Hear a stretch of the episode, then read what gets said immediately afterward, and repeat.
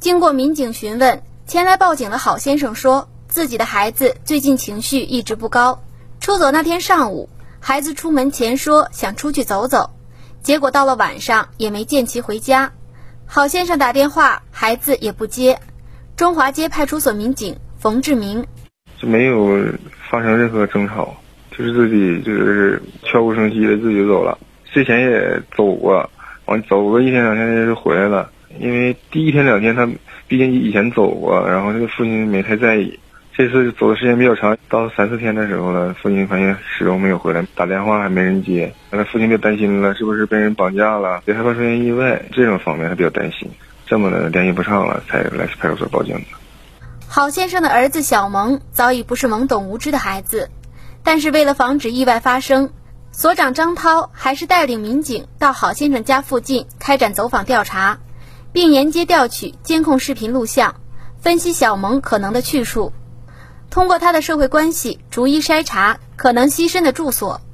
由于疫情期间出入都需要身份信息采集，通过大量工作，民警最终找到了小萌的行踪。民警冯志明去过塔哈那边，讷河追收闲逛，散散心啊。走完之后，晚上啊回到铁峰区一个朋友家里。每天都在活动，然后那个最后告诉他父亲到那个铁峰区的一个小区里边，把他找到了。民警带着郝先生找到了住在朋友家中的儿子小萌。内向的小萌对于离家出走的缘由始终沉默着。在民警的细心劝说和郝先生的一再追问下，这个让人操心的大孩子终于道出了心中的烦恼。民警冯志明，他就本身可能心理上就是。精神压力比较大，因为这么大岁数了也没结婚，也没有什么工作，全靠他父亲一个人，好像母亲也也不在了，心里边可能就比较抑郁，比较压抑，然后一时没想开，就走想出去是去外边那个走走，有一些自闭倾向，多少有一点，就因为他不说话，问的也半天说不出来一句话，支支吾吾的声音特别小，就不愿意与人沟通。面对心理压抑的小萌。民警们也对他进行了心理疏导工作。民警冯志明，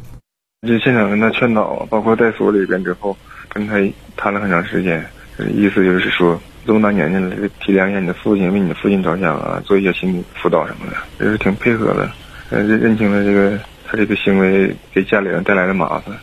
将儿子带回家后，郝先生再次来到中华街派出所，送来一面一心为民、服务热情的锦旗。对民警的帮助表示了真诚的感谢，在此，我们也希望这个三十多岁的大孩子小萌能够逐渐打开心扉，积极面对生活，不再让父亲操心，做个对社会有用的人。